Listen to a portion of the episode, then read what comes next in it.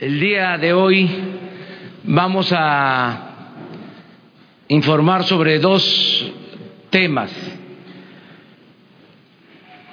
y un añadido. El primero es el de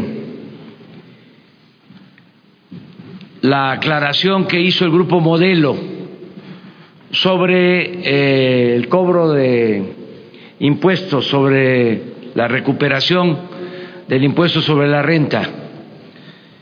Es eh, cierto lo que sostienen en su comunicado. No fue la empresa quienes eh, solicitaron la devolución del impuesto sobre la renta fueron los ex accionistas de modelo. Ellos vendieron la empresa a una compañía extranjera.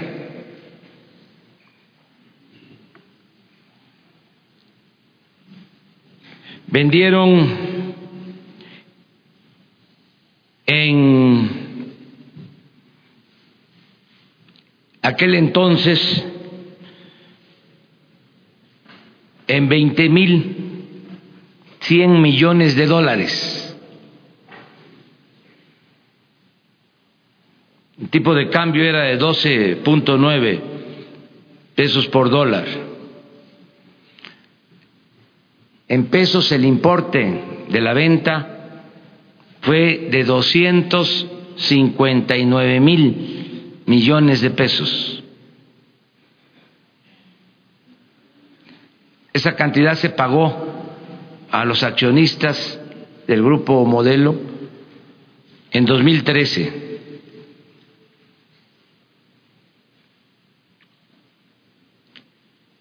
Y pagaron el impuesto sobre la renta. Sin embargo, iniciaron un litigio para que se les devolviera el impuesto sobre la renta. Se llevaron a cabo los procesos judiciales, llegó a la Corte y se desechó el proyecto que había presentado un ministro para que se les devolviera el impuesto sobre la renta. Los otros ministros votaron en contra del proyecto que ordenaba al SAT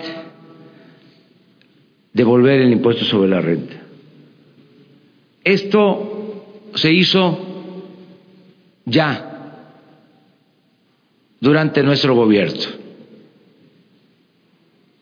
Con ese caso se ahorraron en una primera instancia 13 mil millones de pesos, pero íbamos a tener que devolver hasta 30 mil millones de pesos.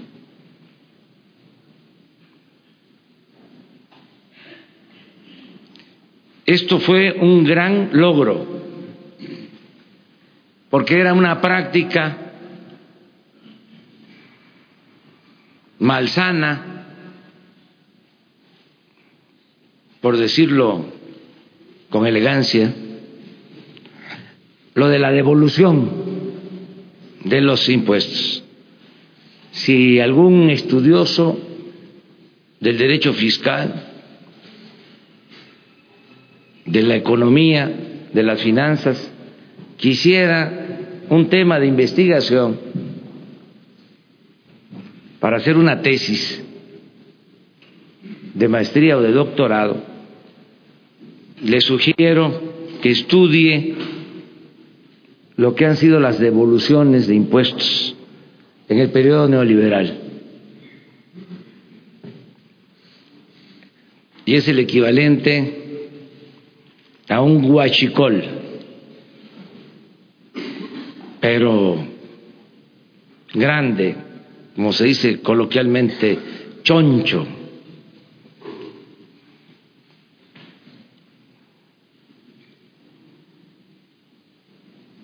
Eso lo queríamos aclarar. Me gustó el comunicado de la empresa, los términos en que aclararon el día de ayer, porque reafirman su compromiso con respetar la legalidad, hacer valer el auténtico Estado de Derecho, hacer a un lado el Estado de Chueco, la simulación, el influyentismo, la corrupción. Fue muy importante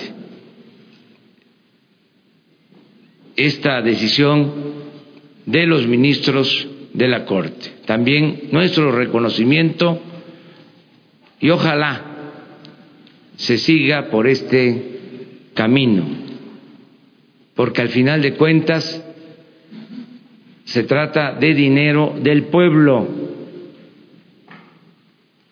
es dinero de todos. A veces se piensa que el presupuesto es dinero del gobierno. No, es dinero del pueblo. Los funcionarios son simplemente administradores de los dineros del pueblo y tenemos que esmerarnos en ser buenos administradores, cuidar el dinero del pueblo, el dinero del presupuesto, ser guardianes del dinero de todos los mexicanos. Eso es lo primero que queríamos tratarle. Lo segundo es que ayer fue un día muy eh, intenso eh, en cuanto a eh, el combate al robo de combustible. Y quiero también aquí hacer un reconocimiento a ustedes, porque no sé si se acuerdan, y esta es la importancia que tiene esta comunicación, este diálogo circular, cuando estábamos dando a conocer lo del robo de combustible, alguien planteó, debe estar hasta grabado, de que se hablaba de un túnel en Azcapotzalco.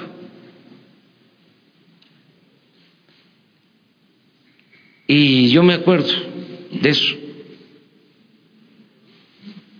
Se actuó ahora porque seguía la alarma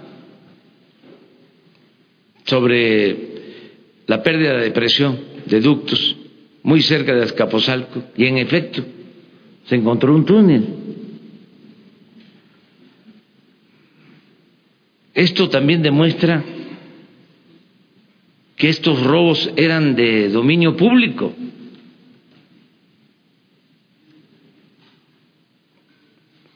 Se sabía. Nada más que por alguna razón no se actuaba. Entonces, eh, ayer se actuó y van a ver lo que se encontró. El representante de Pemex va a explicarlo. También en Guanajuato eh, actuó la Secretaría de Marina. El almirante Ojeda les va a explicar en qué consistió el operativo de la Secretaría de Marina.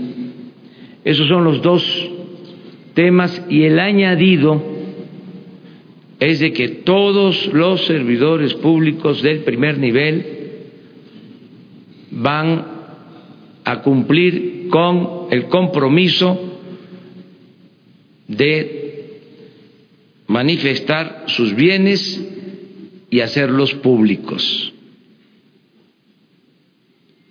Hoy que se vence el plazo, todos los secretarios están cumpliendo. Eh, en algunos casos va a ser en el transcurso del día, pero antes de que venza el plazo, todos los servidores públicos del gobierno van a dar a conocer sus bienes y lo más importante, los van a transparentar. De modo que se cumple de esta manera con los compromisos de transparencia. Vamos a darle la palabra al ingeniero de Pemex para que nos explique lo de Azcapotzalco y luego al almirante.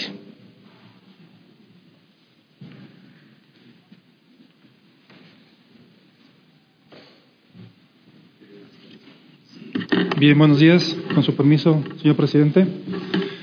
Bien, eh, uno de los objetivos principales de Petróleos Mexicanos es salvaguardar la integridad de la comunidad y se cuenta con un sistema de monitoreo para la detección eh, de aperturas y cierres en los ductos.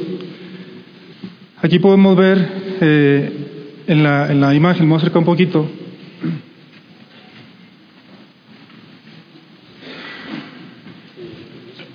Ahí el sistema estuvo detectando eh, aperturas de cierres. Por ahí pasan ocho, ocho poliductos y un gasoducto. Perdón, es aquí en esta bodega. Aquí pasan los ductos. Estos, son, son los ductos que pasan, son ocho, de los cuales uno es un gasoducto. Este punto se encuentra a 3.6 kilómetros de llegar a la terminal de almacenamiento y despacho Azcapotzalco. La siguiente, por favor. Bueno, aquí podemos ver el trazo de los ductos. Eh, había cinco tomas clandestinas. se localizaron cinco tomas clandestinas. Aquí podemos ver este, Bueno, es el poliducto de CPI Azcapotzalco que transporta diésel bajo azufre, si lo vemos de la derecha a la izquierda. Posteriormente el poliducto Azcapotzalco-Añil de 8 que se transporta puro diésel. Y el poliducto de 12 de Azcapotzalco-Añil que por ahí transportamos gasolina magna y gasolina Pemex Premium. Y el que le sigue donde está la TC es el turbocino de Tula Azcapotzalco, ahí se transporta pura turbocina y en el último ducto es el turbocino de 8, donde suministramos la turbocina de Azcapotzalco al aeropuerto de Asa. La siguiente, por favor. Aquí están las imágenes, ya con la evidencia de las tomas clandestinas, las cinco perforaciones con los cinco accesorios ilícitos. La siguiente. Y bueno, para comentar y agradecer al equipo de trabajo, el sector Uto Valle de México, durante la madrugada estuvo trabajando, administrando los riesgos de los trabajadores y la comunidad y ya a las 4.30 de la mañana ya las tomas clandestinas quedaron ya inhabilitadas. Eh, importante mencionar que hay un teléfono 01800 que es denuncia anónima. Si es importante eh, invitarlos a que hagan esa reflexión y que denuncien, ya que esta área es un área urbana y bueno, un derrame en una zona urbana pues sería algo complicado, principalmente eh, hacia la comunidad. El teléfono es el 01800 228-9660. Ahí pueden hacer las denuncias anónimas para poder este, hacer la, la, eliminación de lo que encontremos en dichos lugares. Buenos días. Sería bueno que pasaran el video, tarda muy poco, uno de tantos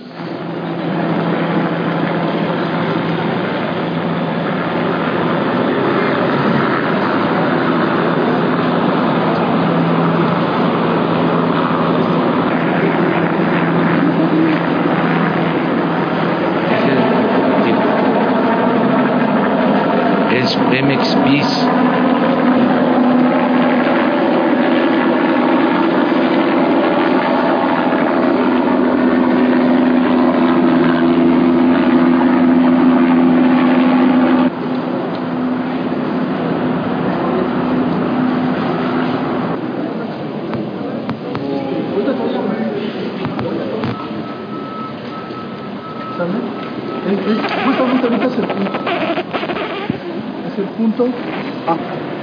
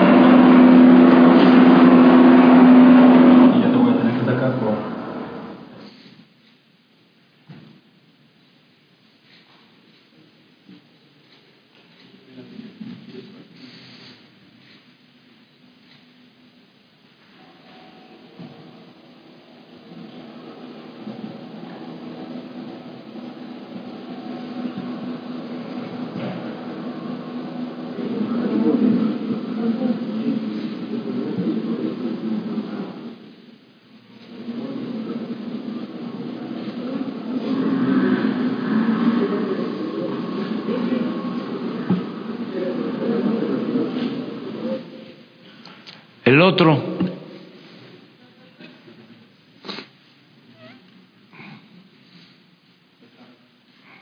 miren,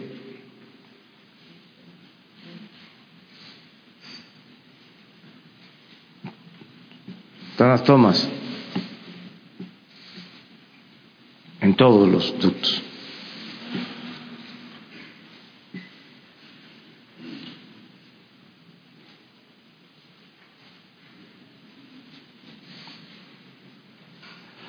Bueno, ahora con el almirante. Con su permiso, señor presidente.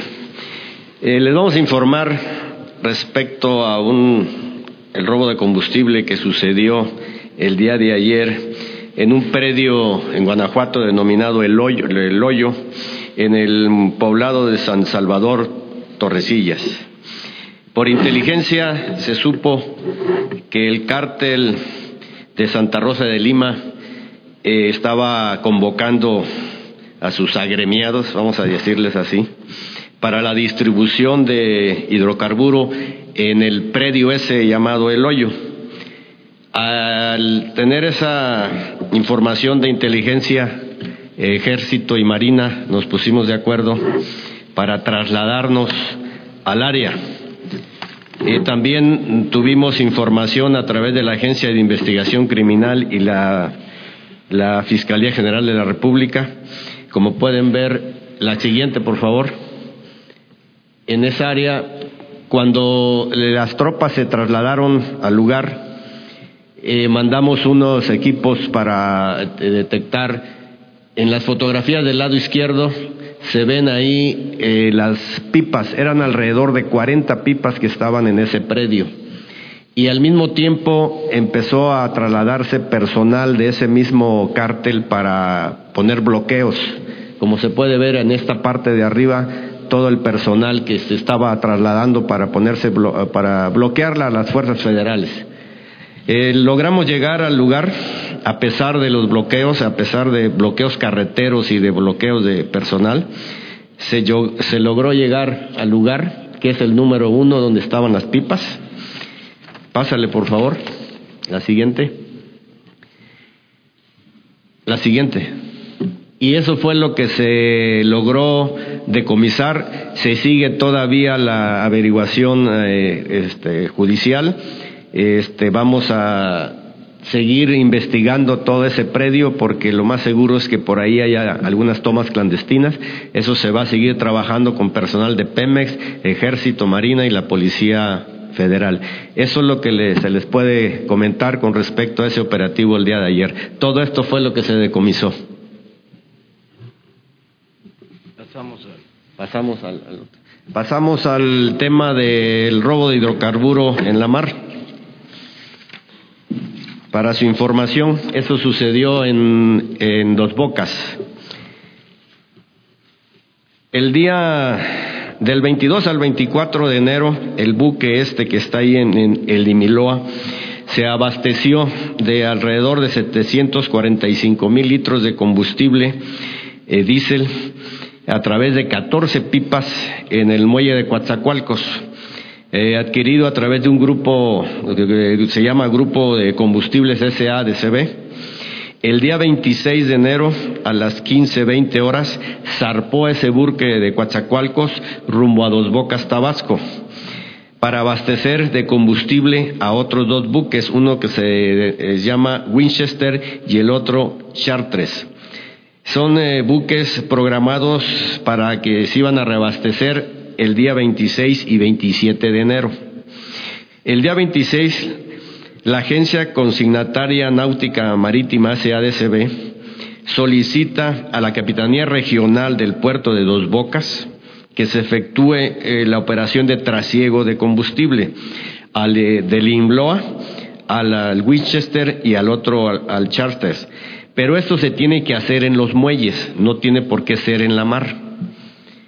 El día 27 de enero, a las 01.15 horas, en la quinta zona naval, recibió una solicitud de apoyo de la Fiscalía General de la República sobre posible trasiego ilícito de combustible en la mar entre el IMLOA y el buque Winchester, en inmediaciones del puerto de Dos Bocas. El mando naval eh, desplegó eh, personal y desplegó una unidad este, aérea.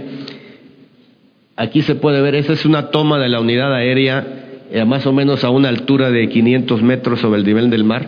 Aquí se puede ver al buque Winchester, que es el grande, y el Imloa, que es el pequeño, y la otra embarcación que se ve ahí es nuestra embarcación que llega con personal para empezarle a pasar inspección. El primer punto ilegal es que no tienen por qué hacer trasiego de combustible en la mar, y ya lo estaban haciendo. Eh, debido a las condiciones meteorológicas, eh, se tuvo que suspender la inspección ahí en ese momento y se trasladaron al puerto de Dos Bocas.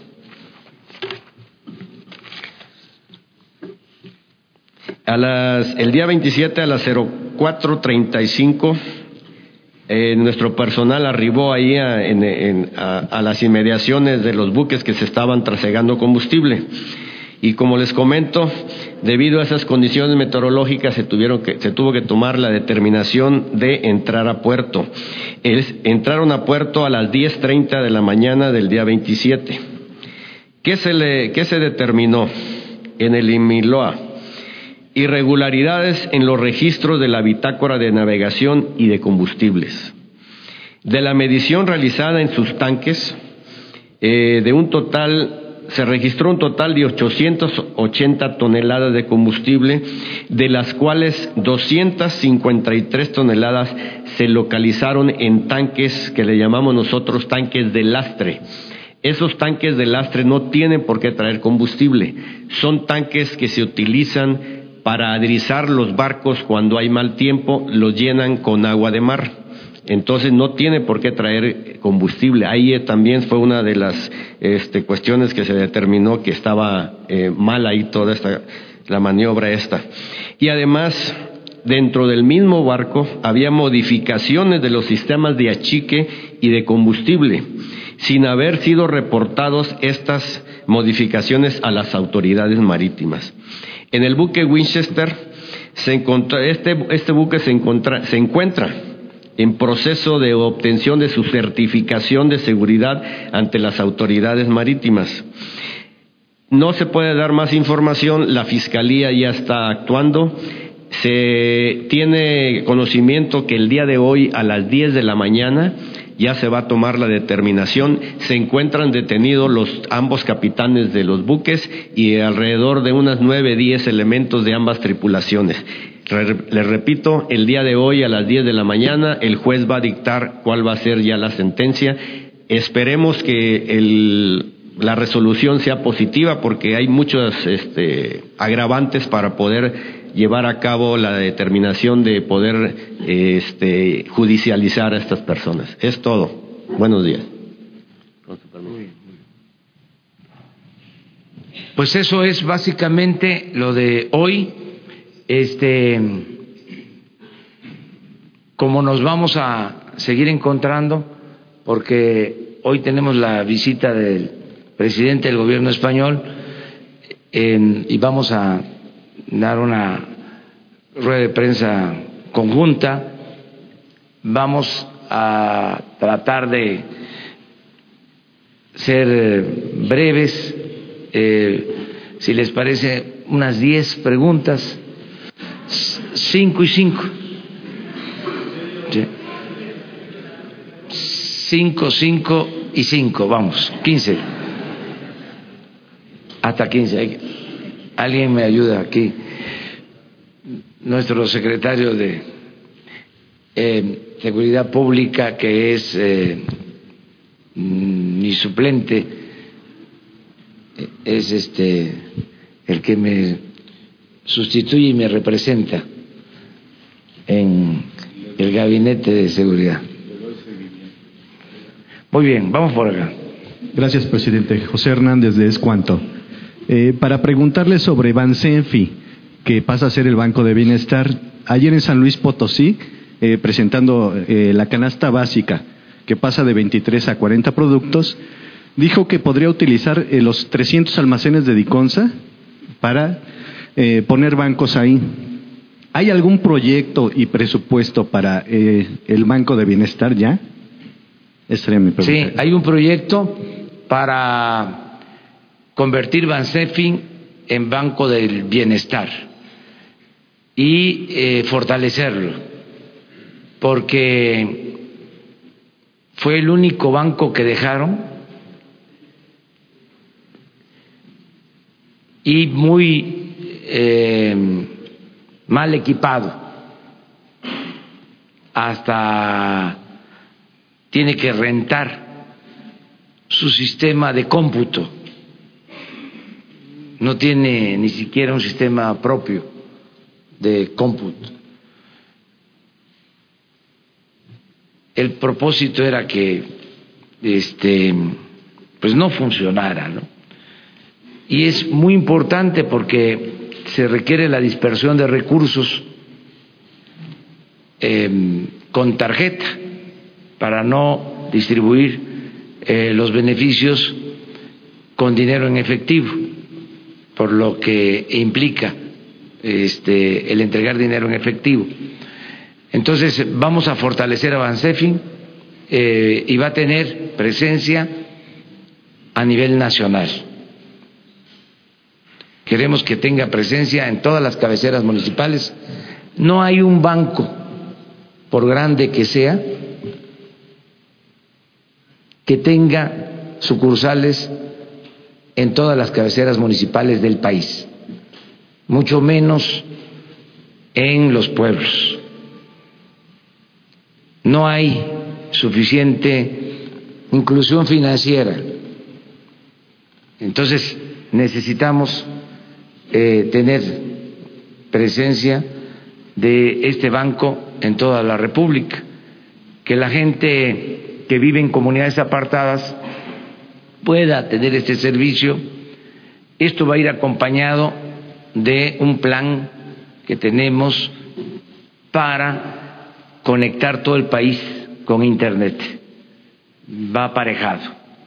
Eh, y que este banco al mediano plazo sea el que distribuya todos los fondos que el gobierno destine a la gente, que por este banco se distribuyan los apoyos para adultos mayores, para personas con discapacidad, las becas, el apoyo al campo, todo completo. Ese es el propósito y estamos trabajando eh, para lograrlo. Gracias, presidente. Eric Pinto, de Capital 21. Eh, sobre estas detecciones en tomas clandestinas en Azcapotzalco, ¿se tiene ya registro de las personas que rentaban esta bodega? Eh, ¿Se les ha seguido la pista o qué, qué, avance nos pudiera dar en este sentido? También preguntarles sobre en otro tema, este brote de sarampión que hay en Estados Unidos y en México se habla de la escasez de vacunas, incluso que el gobierno del sexenio pasado hizo una, no, no realizó la compra exacta de vacunas. ¿Qué nos pudiera decir sobre esto, presidente? Gracias. A ver si está aquí el doctor. Alcocer. La primera es. ¿Se tiene de, las personas que rentaban? Sí, ya este.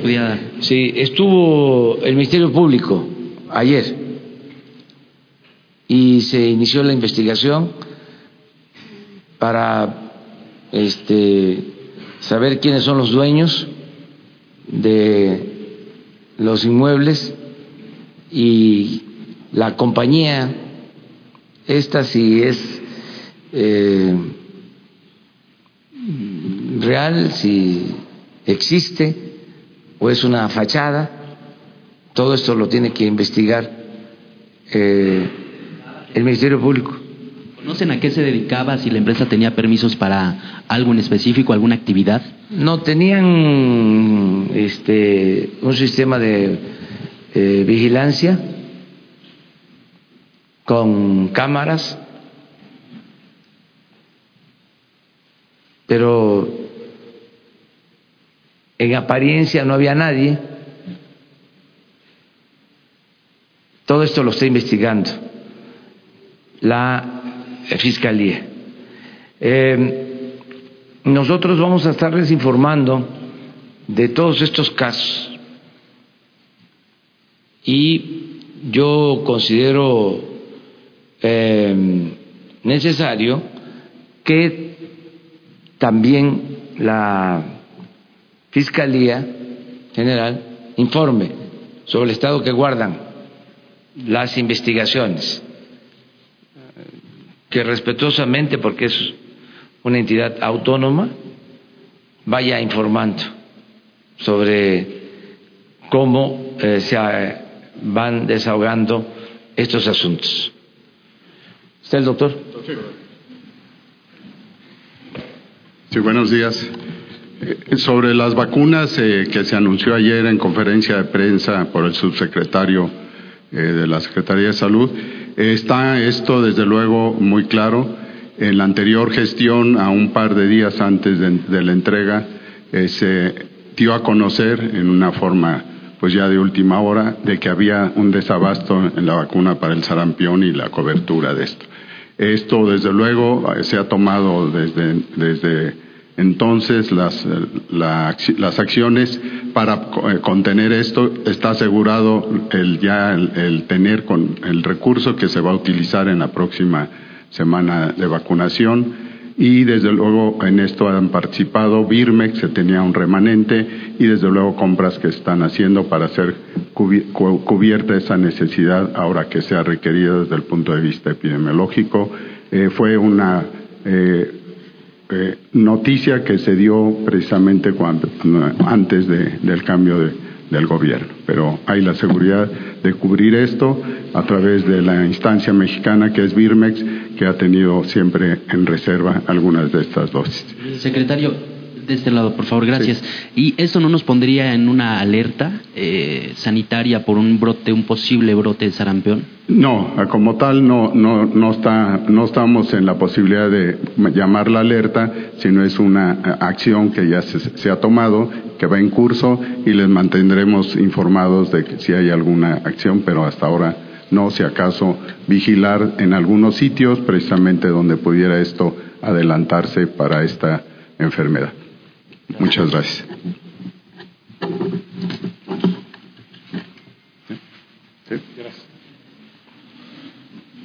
Presidente. Vamos. Presidente, buenos días. Michelle Mejía de Multimedios. Preguntarle, este, a pesar de que todavía no está conformada la Guardia Nacional, hay una convocatoria. Hasta la fecha, ¿usted le han dado algún reporte de cuántos jóvenes han este, manifestado su intención de, de participar en este cuerpo de seguridad? Y por otra parte, sobre esta convocatoria para los piperos, hasta el momento, ¿cuántos ya hay oficialmente contratados? Y al respecto, algunos ya se quejaron, incluso ayer eh, se acercaron aquí a Palacio Nacional porque se quejaron de un despido injustificado. ¿Qué podría decirnos al respecto? Y ya por último, comentarle ¿Hay algún escándalo sobre un eh, director de, de CONACIT donde tenía hasta chef y este en su edificio Roof Garden? ¿Hay alguna posibilidad de que se incluso pueda ser sancionado? Muchas gracias. Bueno, no sabía lo de CONACIT, no tengo información. Em, sobre los jóvenes que se van a incorporar a la Guardia Nacional. Eh, hay mucho entusiasmo, eso es lo que yo he percibido. Muchos jóvenes se me acercan a decirme que quieren participar en la Guardia eh, Nacional. No sé eh, cómo va la convocatoria. Se detuvo un poco porque está por resolverse lo de la reforma a la Constitución. Pero les vamos a, dar eh, información posterior.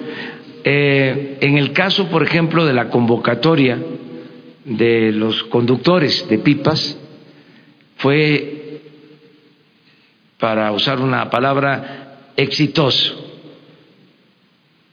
Ya eh, se tienen contratados 1.600 operadores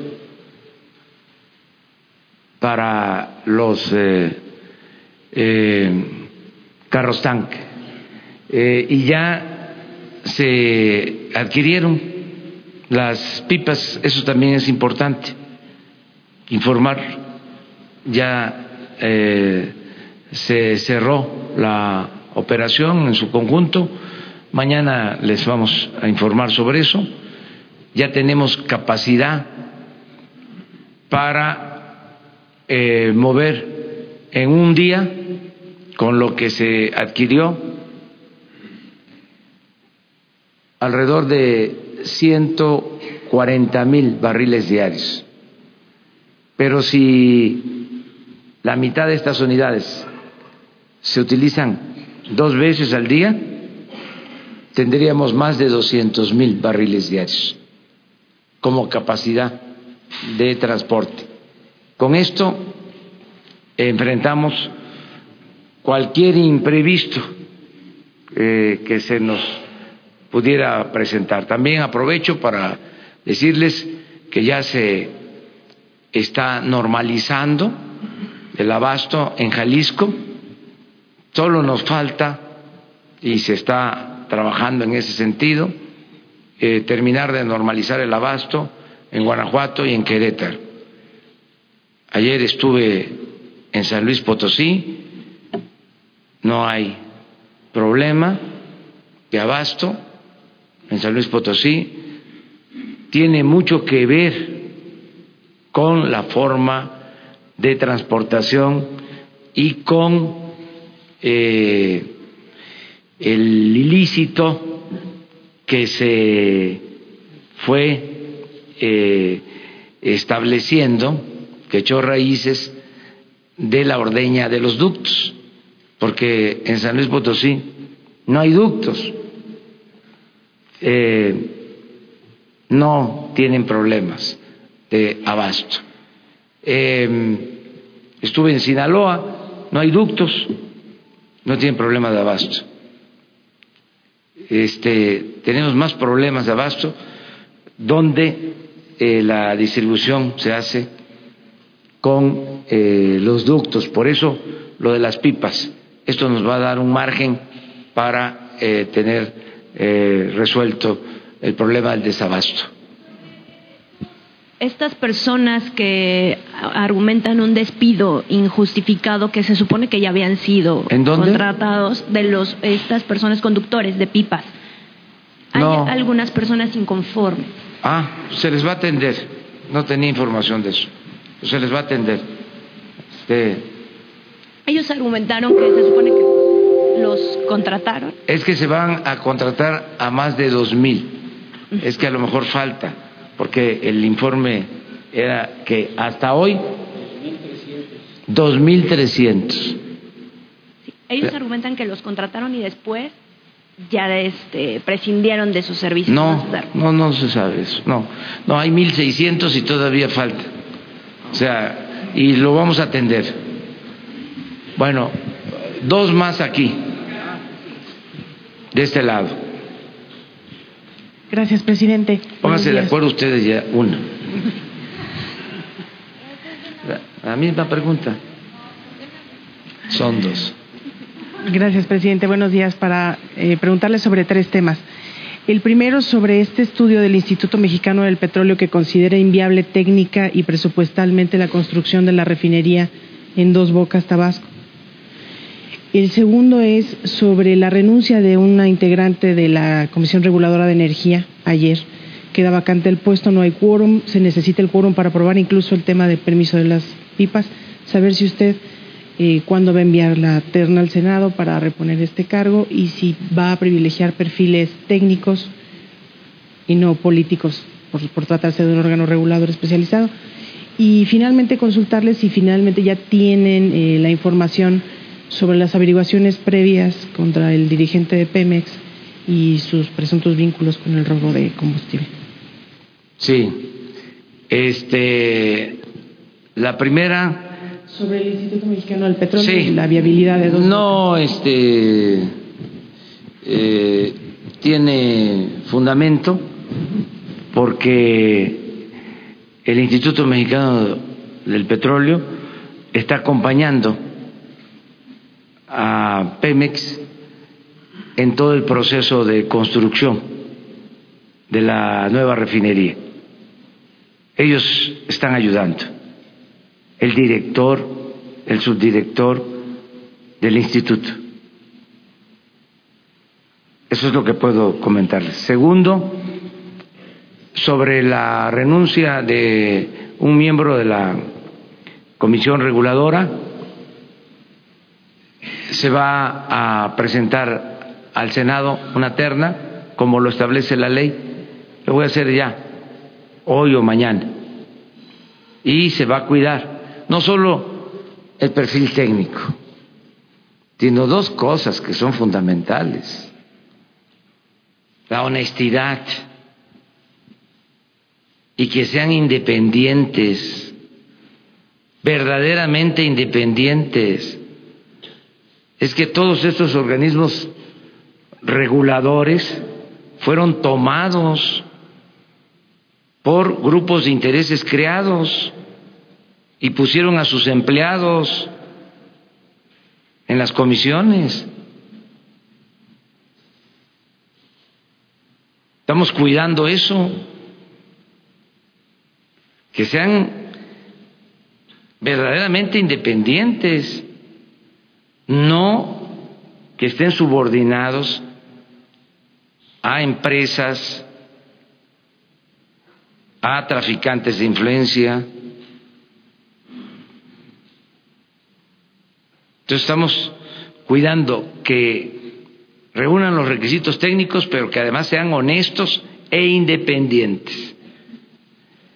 Y ustedes desconocen no, no tenemos no tenemos este información sobre eso porque eh, me he reunido con el director eh, con el subdirector ha presentado su renuncia el director anterior, entró a suplirlo o esa fue la propuesta. El eh, subdirector para continuar con eh, pues la tradición de investigación que hay en el instituto. Eso es lo que puedo comentar. Eh, pero otra pregunta. Romero de Champs, los expedientes ah, de Romero Ya se hizo la investigación en todas las denuncias que se han presentado, solo en una se le acusa de eh, participar en robo de combustible y la denuncia no ha sido ratificada. Se está esperando pronto les vamos a informar. Eh, quiero dejar también en claro que no vamos a actuar por consigna, no se va a perseguir a nadie si no hay elementos. No vamos a utilizar eh, al gobierno para amenazar, perseguir a dirigentes, a empresarios, a ningún ciudadano. Eso se termina. Al mismo tiempo va a aplicarse la ley, la máxima de los liberales. Al margen de la ley, nada. Por encima de la ley, nadie. Entonces, cuando tengamos ya todos los elementos, se solicitó información a la Fiscalía General y están esperando que se ratifique la demanda en donde eh, sí se acusa de robo o de eh, presunta participación en el robo de combustible. Pero se tiene que eh, ratificar y eh, presentar pruebas, porque acusaciones pues hay muchas, em, para que de esta manera aquí mismo les digamos en qué situación están estas investigaciones. Terminamos ya.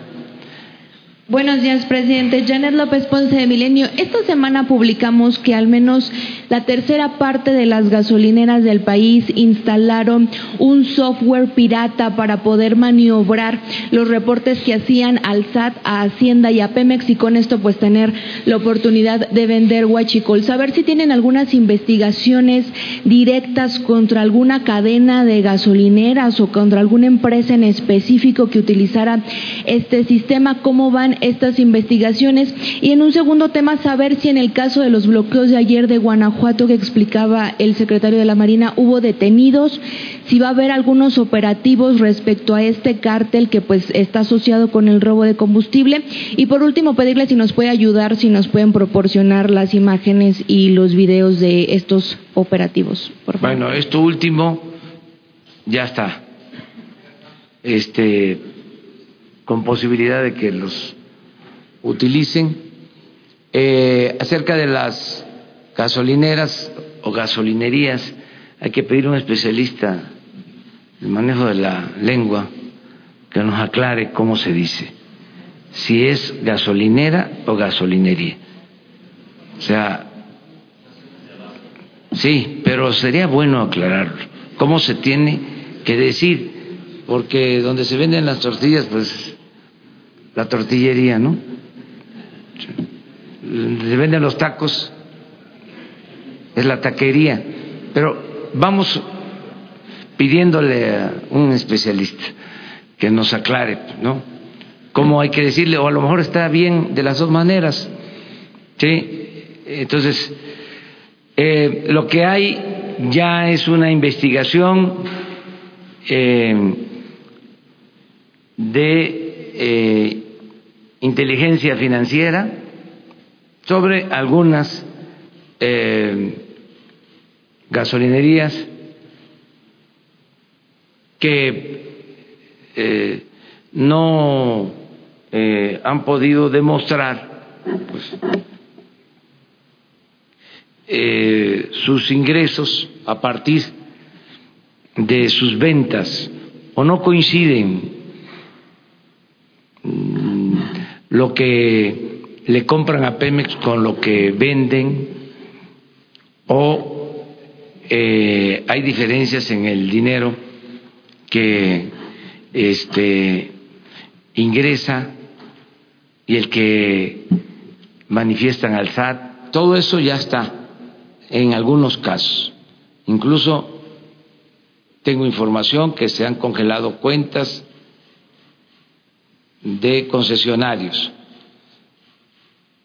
y, están en curso denuncias o se han presentado denuncias en eh, la Fiscalía General. Posteriormente les podríamos informar más sobre este tema. ¿Pueden estar relacionadas con este, con este software, presidente? No sé. ustedes informe de este software pirata? No, no tengo información sobre eso en particular. Sí. Lo otro. Lo de las detenciones en Guanajuato sobre el cártel. Parece que no hubieron detenciones. Un detenido. Un detenido sigue la investigación. Sí. Eh, se sigue investigando. Están ahí el Ministerio Público y se tienen eh, los vehículos y se continúa con la investigación. alerta de que al, al, momento de ser un cártel pueda haber más bloqueos, que se desate violencia en Guanajuato? Yo llamo a la población de Guanajuato, a toda la gente y a la población del país, para que no se proteja a la delincuencia,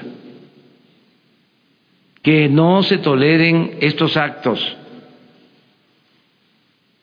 no debemos ser cómplices. Tenemos que portarnos bien, todos a portarnos bien. Antes, hasta hace poco, que iniciara este proceso de cambio verdadero, se decía, róbanos de arriba, ¿por qué nosotros no? Ya no es así. Ya los de arriba no roban y nadie debe de robar.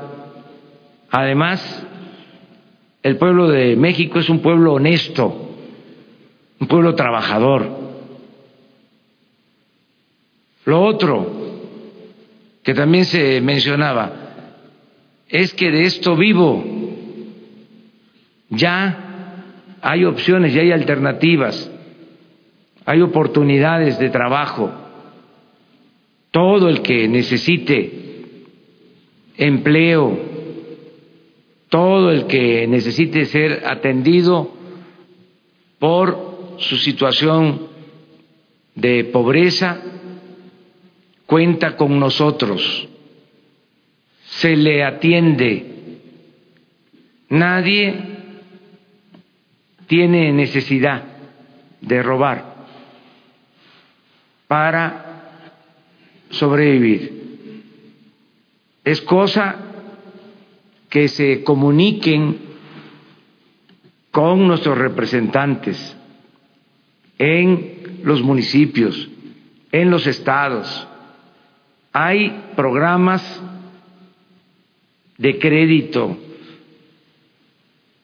de trabajo para jóvenes, hay becas, hay muchos apoyos para la gente humilde, para la gente pobre.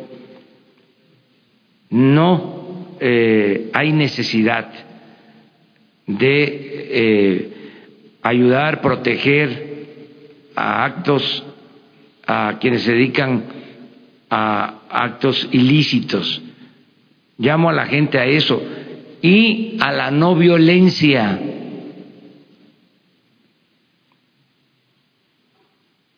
vivamos en paz. Vamos a conseguir la paz.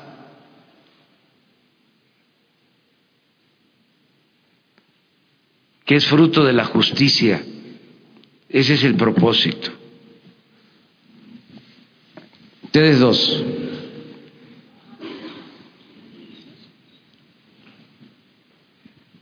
Presidente Carlos Pozos, líderes mexicanos y petróleo y energía, buenos días.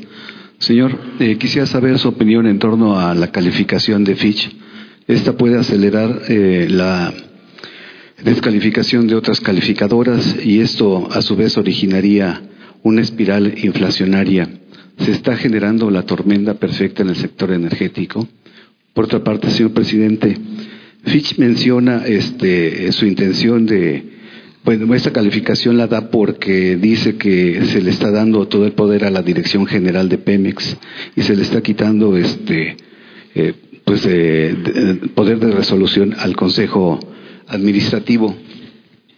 Este y, eh, quisiera si me hiciera favor a la secretaria de Energía que nos explicara qué estrategia se va a hacer o al director de Pemex qué estrategia va a ser eh, Petróleos Mexicanos eh, o la Secretaría, usted como cabeza de sector, para afrontar esta, esta situación? Y por último, señor presidente, este, quisiera su opinión este, en torno a, la debilidad del gobierno de Michoacán. Parece que se está expandiendo este fenómeno a otros estados. Eh, eso es cuanto, señor presidente. Sí, mire, sobre la calificación, eh, yo creo que Pemex eh, está mejor que en los últimos 30 años, porque el principal problema de Pemex era la corrupción y ya se está limpiando Pemex de corrupción. Pemex eh, fue una empresa saqueada durante el periodo neoliberal, de las empresas más saqueadas del mundo, de las empresas con más corrupción en el mundo. Y se esmeraron estos tecnócratas corruptos en destruir a Pemex. Pero, por fortuna, como una bendición, el pueblo de México decidió que se llevara a cabo un cambio para sacar al país de la crisis, para acabar con la corrupción y para rescatar a Pemex. Y lo vamos a lograr. Por eso Pemex tiene mucha fortaleza. No les alcanzó a estos ambiciosos para terminar de destruir a Pemex. Solo pudieron entregar el 20% del potencial de Pemex, del potencial que significa la riqueza petrolera de la nación. Es como cuando entra una banda de malhechores a un banco y empiezan a robarse el dinero de las bóvedas y suena una alarma. Eso fue la elección del día primero de julio del año pasado. Y se llevan lo que pueden, pero salen huyendo. El año de Hidalgo. Peor que eso. Pero no alcanzan a llevarse todo. Lo que dejaron es suficiente como para sacar adelante a Pemex y sacar adelante al país. Es muy hipócrita lo que hacen estos organismos que permitieron el saqueo, que avalaron la llamada reforma energética que sabían de que no llegó la inversión extranjera y que no se incrementó la inversión en Pemex. Y que eso fue lo que produjo la caída en la producción petrolera. Y nunca dijeron nada, guardaron un silencio cómplice y ahora que estamos recuperando a Pemex, salen con sus recomendaciones o tratando de calificar sobre el desempeño de Pemex. Los inversionistas con ética saben muy bien que Pemex es una empresa sólida porque ya está manejada con honestidad. Pero además les voy a dar otros ejemplos porque no van a faltar los especialistas, expertos en la materia, que empiecen a hacer cuentas, ¿no? De las pérdidas que significa una eh, calificación como la que acaban de emitir. ¿Cuánto nos vamos a ahorrar? Solo evitando el robo de combustible. ¿Saben cómo estuvo ayer el robo de combustible? A ver, ¿por qué no ponen la gráfica? ¿Cuándo se había visto esto? A ver, la calificadora ha tomado en cuenta, como dicen los tecnócratas, esta variable.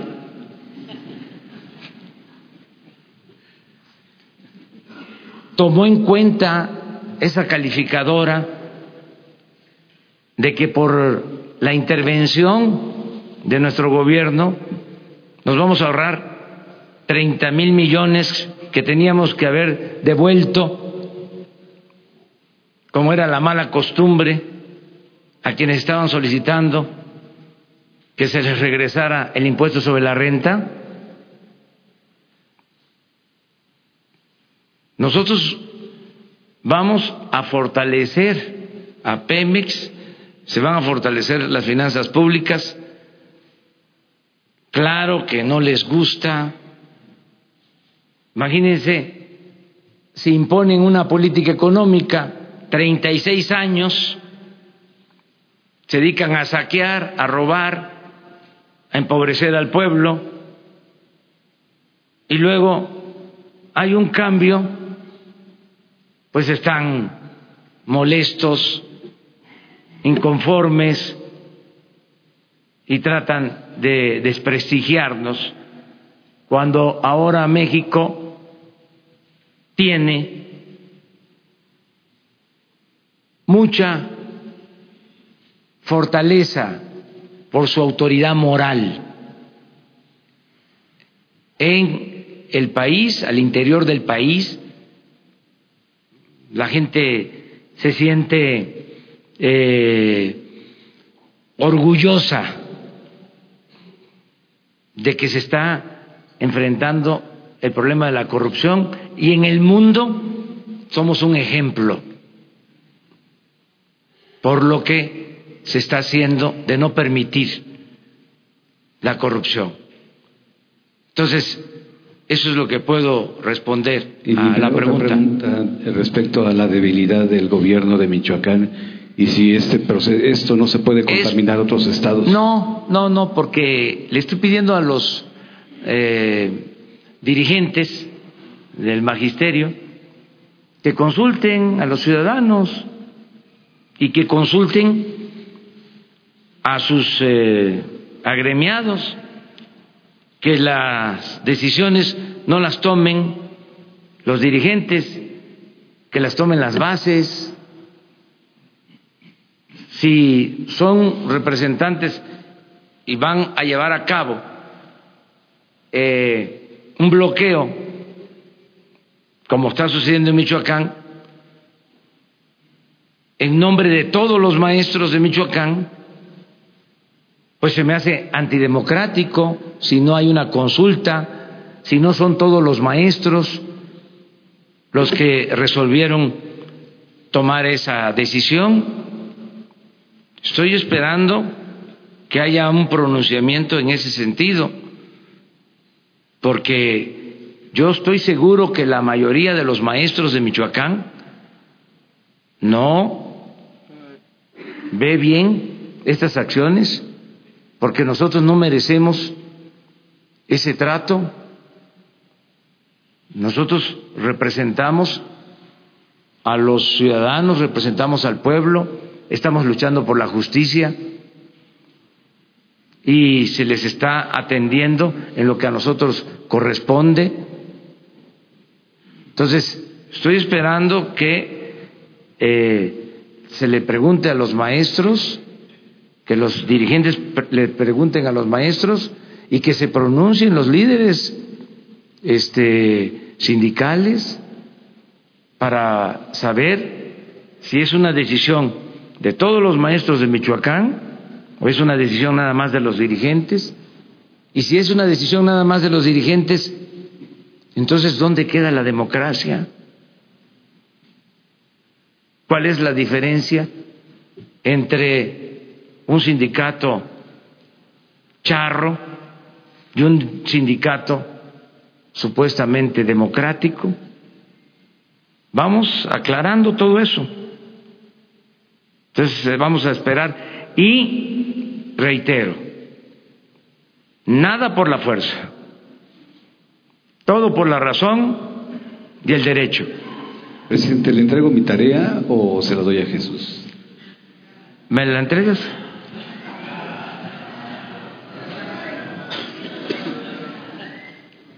Bueno, según mis cuentas ya llevamos 10. Yo aquí, presidente, aquí Misael Zavala de, El Universal, ¿cómo está? Adelante, perdón. Sí, eh, dice que estas calificadoras fueron cómplices.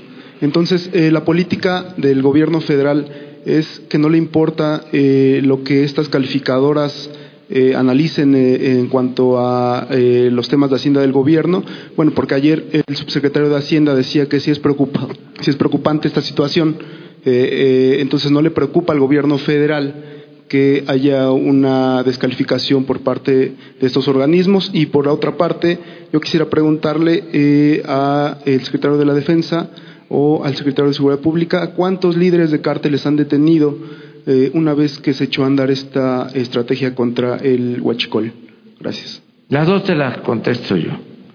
Este, la primera, sí nos importa, pero eh, no son jueces eh, que sean infalibles los técnicos de las calificadoras. Y tenemos el derecho a disentir. Eso es lo que puedo comentar. Este, vamos bien. Eh, ellos no están considerando una serie de factores que para nosotros son fundamentales. Bueno, lo que nunca consideraron, que el principal problema de México es la corrupción. Eso no lo toman en cuenta. Nunca han hecho la cuenta de cuánto se pierde, cuánto se deja de crecer por la corrupción. Ni siquiera este consideran de que el poco crecimiento que ha habido o el nulo crecimiento económico en 30 años se debe a la corrupción. No está en sus esquemas. Este no lo toman en cuenta. Lo otro, no se han detenido a capos porque no es esa nuestra función principal. La función principal del gobierno es garantizar la seguridad pública. Ya no es la estrategia de los operativos para detener a capos. Lo que buscamos es que haya seguridad, que podamos disminuir eh, el número de homicidios diarios. Hoy que vi el informe me sentí este pues eh, satisfecho porque según nuestros registros, solo 54 homicidios el día de ayer. Y tenemos un promedio de 80. Eso es lo que me importa.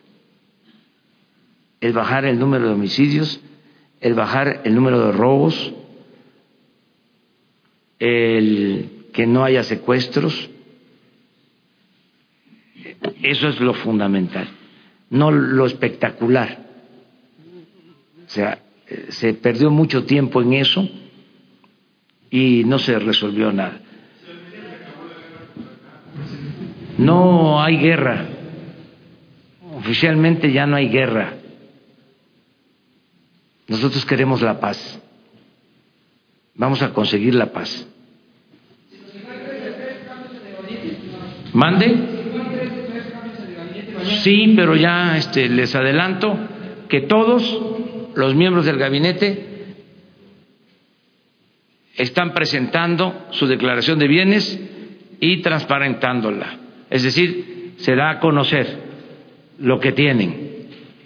Eh, yo quiero agradecerle a todos los miembros del gabinete, a todo el equipo que me apoya, que eh, hayan eh, cumplido con este compromiso. En algunos casos había dudas por lo que significa el dar a conocer bienes eh, y ser sujeto a extorsión o a otros delitos. Pero eh, tomaron ellos la decisión de manera libre de eh, poner el ejemplo para que no quede ninguna eh, duda, no somos lo mismo, no somos iguales. Señor presidente. Aquí.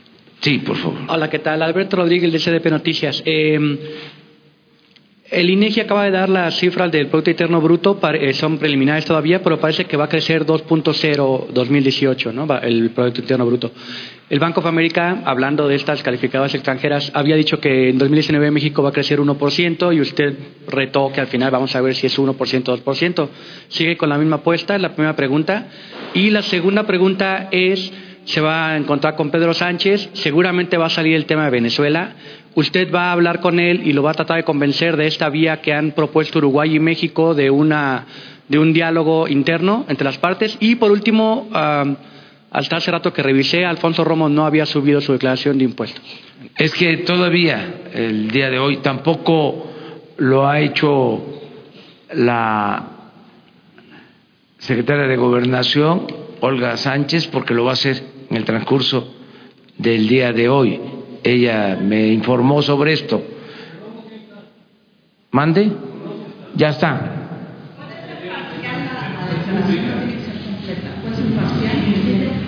Completa como lo establece la ley. A ver, pero tú preguntaste. Ah, sí, vamos a crecer, vamos a crecer eh, más que lo que se venía creciendo. Eh, mi propuesta es que vamos a crecer al doble en el sexenio, al 4%, de lo que se creció en 36 años de política neoliberal o neoporfirista. el doble. Pero uh, posiblemente es una visión al final del sexenio. Sí, es un proceso. No, en promedio vamos a crecer al doble. Eh, es lo que pasa, y se los adelanto, con el caso de la eh, producción petrolera, que eh, se tiene que tomar en consideración.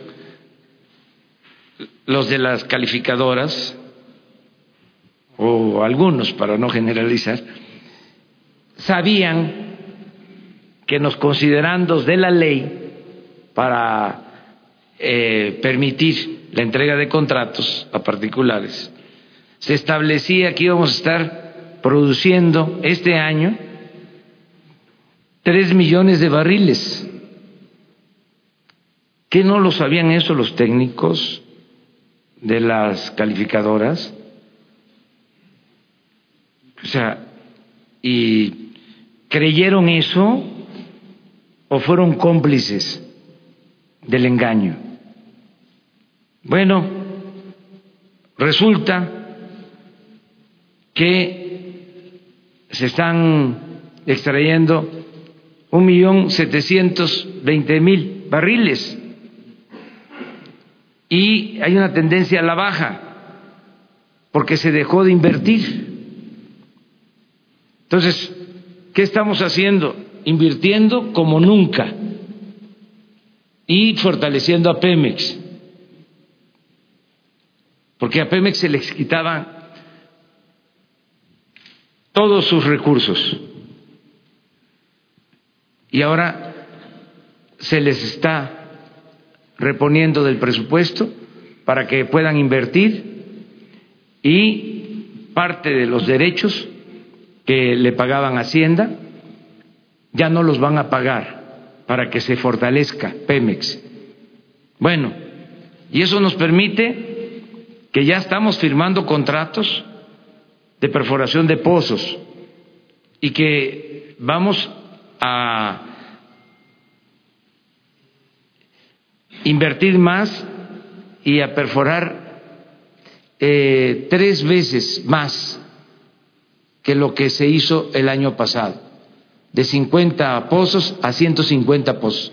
De todas maneras, lo que ya estamos haciendo ahora, los contratos que estamos firmando ahora, desde enero, que se están firmando, contratos digo, enero, febrero, vamos a tener producción hasta finales de año.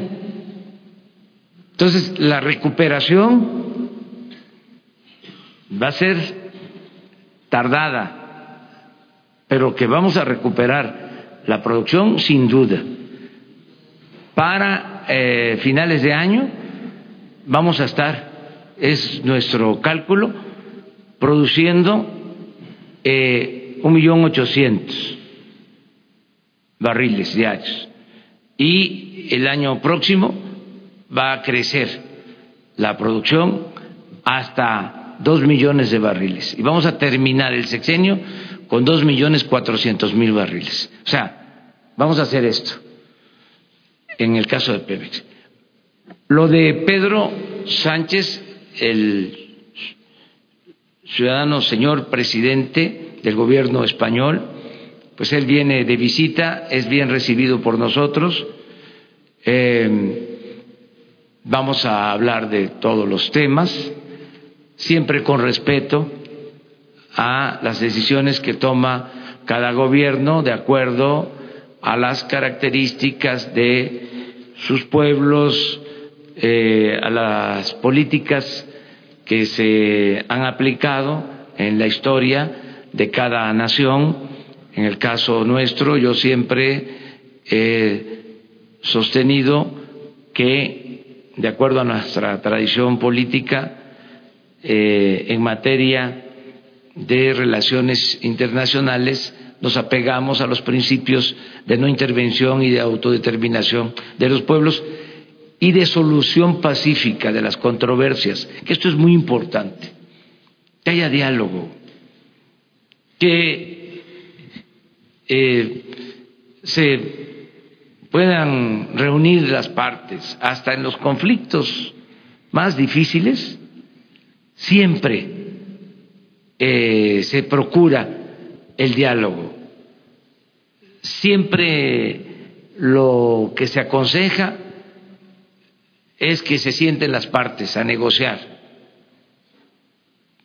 Política es diálogo, es negociación, es evitar la confrontación, es evitar la violencia. Entonces, ¿qué es lo que podemos hacer nosotros? De acuerdo a nuestros principios, pues recomendar diálogo y solución pacífica a los conflictos, respeto de derechos humanos y autodeterminación de los pueblos, no intervención. Eso es lo que podemos plantear en una relación de amistad y si les eh, digo que eh, es bienvenido, muy bienvenido el presidente del gobierno español.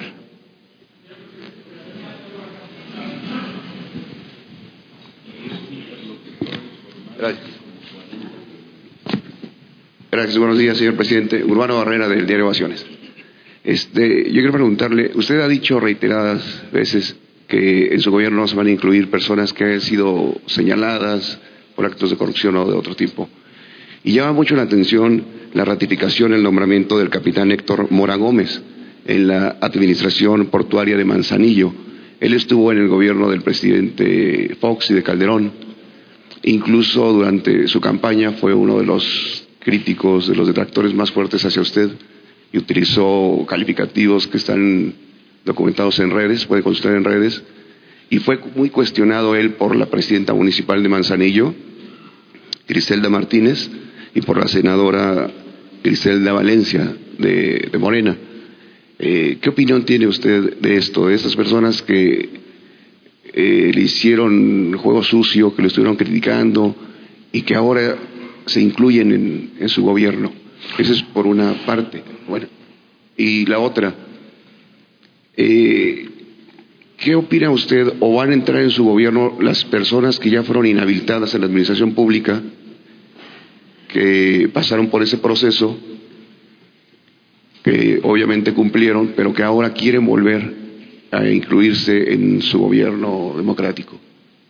Y la tercera, si puede apoyar la Secretaría de Energía, usted dice que donde no hay ductos no hay problema, que lo checó en Nayarit, que lo ha checado, pero desde hace cinco años los órganos de inteligencia del Estado han documentado que hay quien vende la merma por evaporación. Quisiera ver si nos pueden decir cuánto es ese porcentaje que se pierde en el trasiego, en la evaporación, y que después con eso se surte a los centros de abasto que hay en las costas. Gracias, señor presidente.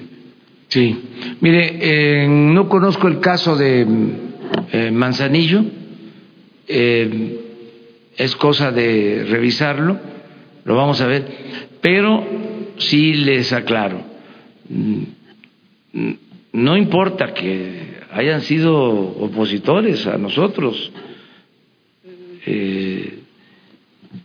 yo no tengo este, rencores.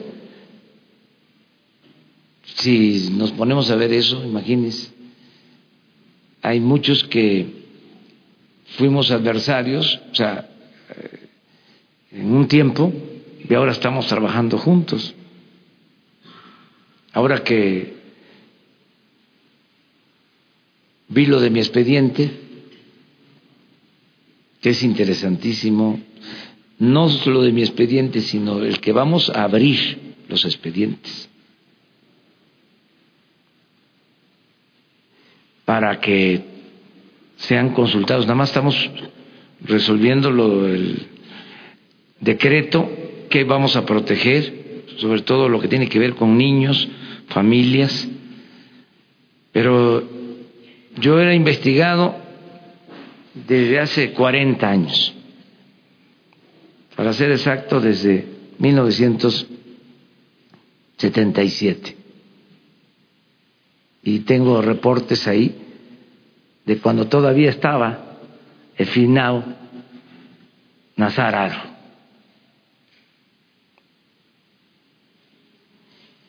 Y en el expediente, pues, todo lo que fue nuestra lucha y tuvimos diferencias y luego nos reconciliamos y puede ser así, no eh, hay que vernos como enemigos, sino como adversarios. Entonces, eso no importa. Lo que interesa es que sean gente honesta. Si son deshonestos, ahí sí no. Ese es otro asunto. Y por eso vamos a tomar en cuenta este caso. Si es una gente honesta, aunque no haya estado con nosotros, si alguien decidió que era la persona idónea para ocupar este cargo, ¿por qué no? No debemos de apostar a un gobierno faccioso. Una cosa es partido y otra cosa es gobierno.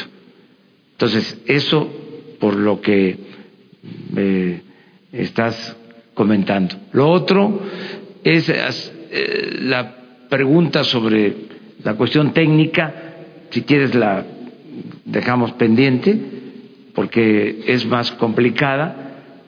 Este, yo lo único que puedo decir es que donde no hay ductos, eh, hay menos problemas.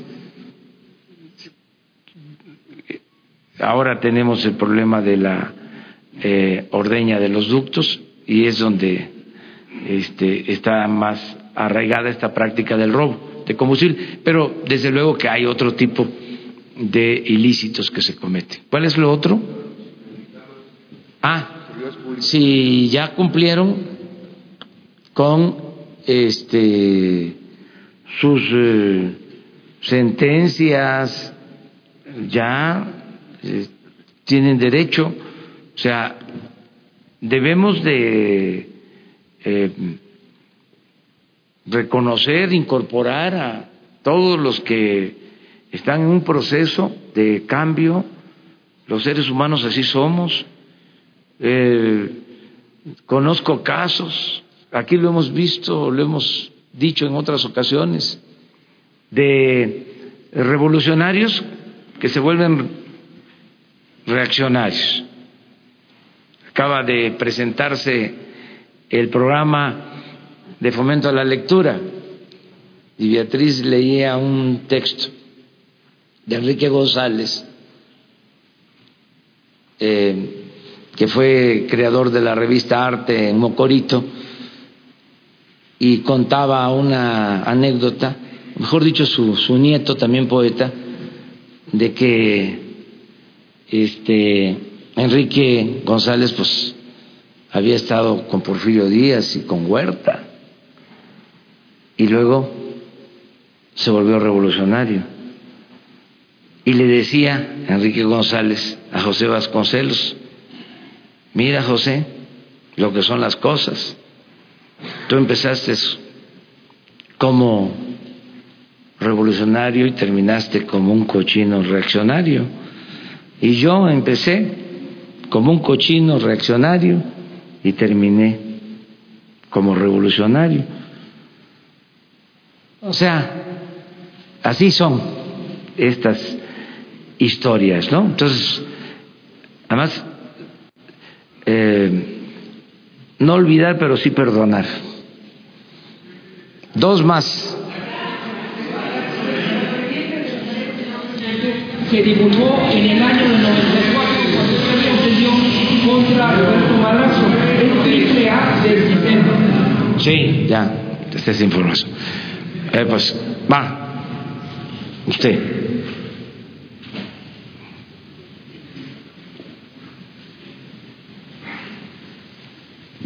Muchas gracias, presidente. Buenos días, Eric Martin de Bloomberg News.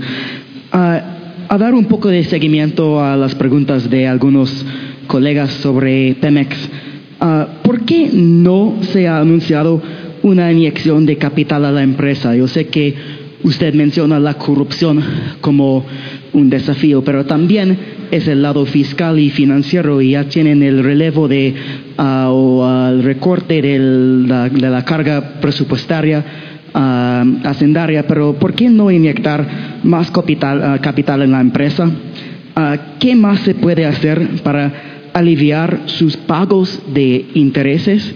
Y por otro lado, no sé si usted nos puede hablar de, de la visita. Entendemos que había una visita del secretario de Comunicaciones de Venezuela, Jorge Rodríguez, para ver al canciller o al alto funcionario de la Cancillería. No sé si usted eh, tiene conocimiento de, de, tal reunión y si es para, si ocurría, uh, fue para hablar del papel de México como interlocutor, como uh, moderar una, un diálogo entre los dos lados en Venezuela. Muchas gracias, presidente. Sí, esto último no tengo información, eh, no lo descarto porque toda la relación diplomática se la tengo encomendada al secretario de Relaciones Exteriores, Marcelo Ebrard, pero no me ha informado sobre este caso, de que se haya dado esta visita, que eh, se dio o se va a dar. Que se dio ayer. Que ya, ah, no tengo información, ah. este, pero puede ser, porque el secretario de Relaciones Exteriores se ocupa de eso, eh, pero no sé si sea este, cierto. Hoy vamos a confirmar. Eh, lo segundo, se está apoyando mucho a Pemex, o sea, eh, hay más inversión en Pemex en el presupuesto de este año, mucho más que lo autorizado el año pasado, siendo un esfuerzo de austeridad, se liberaron fondos para que Pemex tenga más eh, presupuesto. Eh, estaríamos hablando de un incremento en el presupuesto de Pemex de eh, alrededor del 25 ciento en comparación con el año eh, pasado. Eh, de recursos fiscales, es, decir, de recursos del presupuesto. Y también eh, aprobé un planteamiento de la Secretaría de Hacienda para reducirle la carga fiscal a Pemex, de modo que va a tener más apoyo económico. Y le estamos quitando la principal carga a Pemex, la que le va a dar más dinero, la fuente principal de financiamiento. Vamos a acabar con la corrupción en Pemex. Eso le va a significar potenciarse. Eso es lo que los técnicos no alcanzan a entender o no quieren este, aceptar. Eh, la corrupción en México hay que combatirla no solo por razones de índole moral, sino porque es muchísimo el dinero que se va por el caño de la corrupción. Mucho, mucho, mucho, mucho dinero. Eh, más de lo que imaginamos. Entonces, perforar un pozo con corrupción puede significar eh, pagar tres, cuatro veces más lo que cuesta. Aquí me pasaría toda la mañana hablándoles de actos de corrupción en Pemex durante la política neoliberal, durante el periodo neoliberal, del saqueo llevado a cabo, permitido por funcionarios asociados con empresarios y traficantes de influencia. En operaciones eh, ilícitas de todo tipo.